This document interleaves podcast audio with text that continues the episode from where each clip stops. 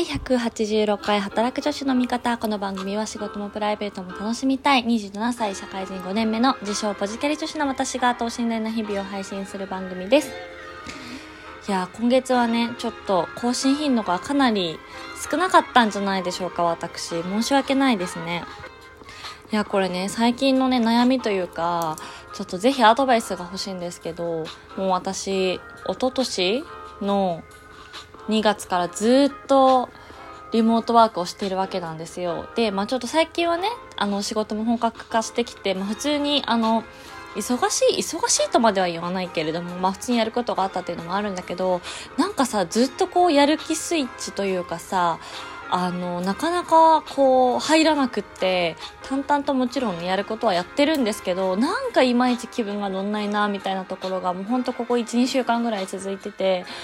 どうにかならんかねというふうに思っております。で、ちょっとね、睡眠が良くないのかなと思って、まあ寒くなってきたのもあるけど、本当に最近朝起きれなくて、もう9時ギリギリとかに起きてすぐパソコンつけてみたいな生活をしてるんですよ。だからそれも良くないなと思うんだけど、結局なんかいつも1時とか2時とかまで起きちゃってることが多いので、ちょっとね、さすがに、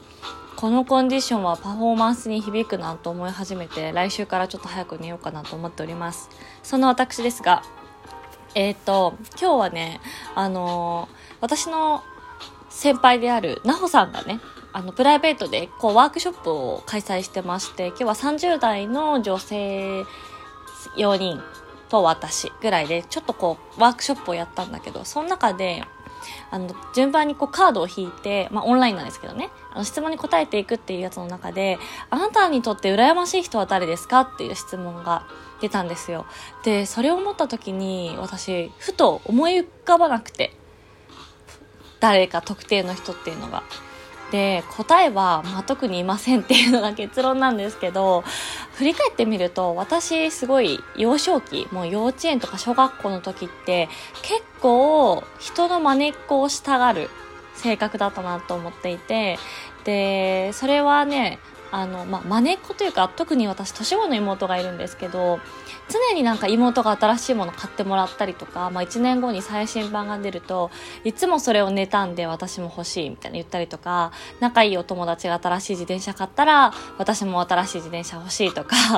とにかくね、こう、人の何かにすごい羨ましいなって思う感情が強かった子供だったんじゃないかなって思うんですよね。でなんかやっぱり人人を羨ましく思うことってその、まあ、嫉妬とか妬みみたいなマイナスな方に行っちゃうとさ結構こじれちゃうと思うんだけど、まあ、多分ベースってその自分が持ってないものを持っているとかその自分に足りてないものを持っている人のことを羨ましいなって思うことが、まあ、純粋な気持ちとしては大きいんじゃないかなと思っていてでなんかそういった単純に例えば高校生の時とかも、お母さんのお下がりとかでもさヴィトンのお財布とかあの高級ブランドのバッグ持ってる子とかいいなって羨ましいなって思ったりもしてたしなんか私はねいつもテストとかも全部70点80点みたいな感じでこうなかなか100点満点とか90点台を取れないみたいなそういうこうちょっと中途半端でなかなかこう頭一つ抜きん出れないみたいなところがあってなんかそういうのもやっぱりこう絶対英語は毎回90取ってますみたいなことかさなんかこうその科目で一躍あの活躍できてる子とか、まあ部活もしかりなんですけどね。なんかそういう子やっぱ羨ましいなって結構思ってきてた性格だったなって思ったんですよ。でもそれが、まあ、今、まあ、全くないかって言われると、まあ、もしかしたらこういろんな瞬間ごとにはあの人いいなとか思ってるかもしれないけどなんかこう全体を俯瞰した時に羨ましいなこの人っていうのが全く浮かばなくてでもなんかそれはやっぱり私にとっては結構そのいいことなんじゃないかなとも思っておりでやっぱりねあの何度か話してるんですけど大学時代に結構大学受験に失敗したっていうのが私の一番のこの27年間の中の 人生の挫折で、まあ、努力は報られないこともあるっていうでそっからやっぱり結構その学歴コンプレックスを2年間ぐらい、大学2年、3年まで引きずって、で、大学3年生の後期ですね。9月から大学4年になる直前まで半年間アメリカに行ったんですけど、やっぱそこでかなりこう価値観が変わったなっていうのがあって、で、そっからはやっぱりこう自分は自分って、あのもちろんね、他の他人の目を一切気にしないっていうのは、まあ、まだ無理なんですよ、私には。まだまだ無理なんだけど、なんかそこに少し近づけて、その、自分は自分だし、人は人みたいなところが結構ちゃんと腑に落ちて、腹落ちして生きれるようになったのが、まあ多分その留学きっかけなんだろうなっていうのを、ちょっと今日のワークを通じて思いました。っていうので結構それはあの私もあんまりそういうなんていうの漠然としたさ問いみたいなのって普段こういうねワークショップとかのこう投げかけられる機会がないとあんまり考えないと思うんですけどそうっていうふうに思いましたね。で一方でねもう一個面白い、まあ、面白いというかちょっと私がいろんな人と話してみたいなっていう議論があってあのロールモデルは必要なのか問題っていうので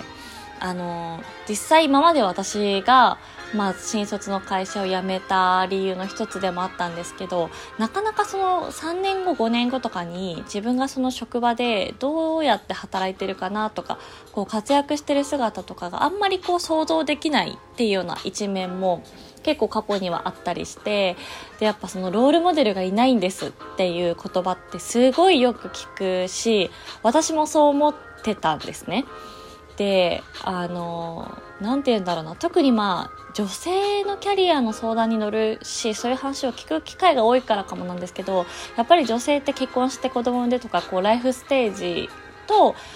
がありつつもやっぱりその仕事でもキャリアアップしたいってなった時になかなか社内にロールモデルいませんとかってあると思うんですよね。で、私もなんかこう、だからこそこう身近なロールモデルになりたいとか、その近くの相談できるお姉さん的な存在に周りの子と後輩ちゃんとかの隣で支えられるみたいなポジションというか、っていう存在になれたらいいなっていうのは思ってるんだけど、その、ロールモデルは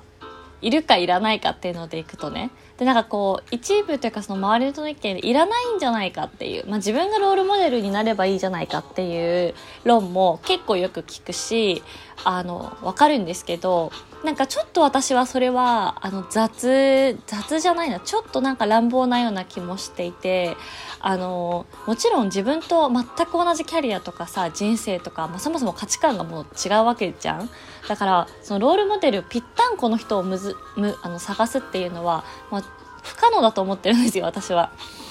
だし、やっぱり業界によってはそもそも女性が少ないとかっていうところもあると思うので、その、同じ女性で同じような学歴とかでこうバックグラウンド持ってて同じキャリアってもうほぼねゼロというか無理だと思うんですけどなんかとはいえやっぱこういろんなその選択肢だったりとかいろんなパターンがあるよっていう意味でのそのいろんなロールモデルを見るっていうとかその社内にそういう人たちを育成していくっていうのはやっぱ必要なんじゃないかなって思っていてあのもうロールモデルいりません私が自分で切り開きますってあの言い切れる人はもちろんそれでいいと思うんですけどやっぱりなかなかこう自信を持ってそこまで自走できる人ってあの全体としては少ないと思うんですよね。だからなんかこう、ロールモデルいない問題みたいなのって結構このラジオでも何度か話してきてると思うんですけど、なんかね、そのそこにもちょっと今日のその羨ましいと思う人ってなんかつながるんじゃないかなっていう気もしていてだからまあ今私にとってのロールモデルこの人ですっていう人がいるわけではないんですけど今の会社は結構女性のマネージャーとかディレクターとかもうかなりこう上のポジションにいるっていう人ももちろんいるしそのスペシャリストとして別にこう役職関係なくその領域でめちゃくちゃこうエキスパートな人もいるしすごいあの社内の環境としてはもうすごい恵まれてるんですよね。って思いつつやっぱこう前職の先輩とかもいるし別に会社関係なく出会った先輩でとかフリーランスで働いてるママさんとかやっぱそういうさいろんなこう働き方があるよっていうあの選択肢を知ること自体とかそういう人に出会うっていうのは、まあ、やっぱり必要というか私は大切だなって思うのでなんかやっぱりこう自分の判断って自分が知ってる中ででしか決められないじゃないですか。だからあそういう選択肢もあったのかとかあそういう働き方もできるんだみたいなこう母数チョイスする時の母数を増やしておくことは、まあ、やっぱりなんだろうまあ私にとってはねあくまで個人的な意見としては大切だし自分はいろんなそういうケーススタディというか、うん、先輩たちを見ていきたいな会ってみたいな話聞いてみたいなっていうふうには思いますね。うん、なのでまあこのねロールモデルいない問題出会えない問題あると思うんですけどなんかそういうきっかけにこのラジオがなったらめっちゃ嬉しいですしなんかそういうコミュニティをね作っていきたいなっていうふうに思ったそんな次第でございましたということでねあの、明日は。31日、もう11月になっちゃいますね。そして衆議院選挙がね、ありますので、私も明日、再生投票行く予定なんですけど、結構さ、今年というか今回、あの、プロモーションが多いなっていう気がしてて、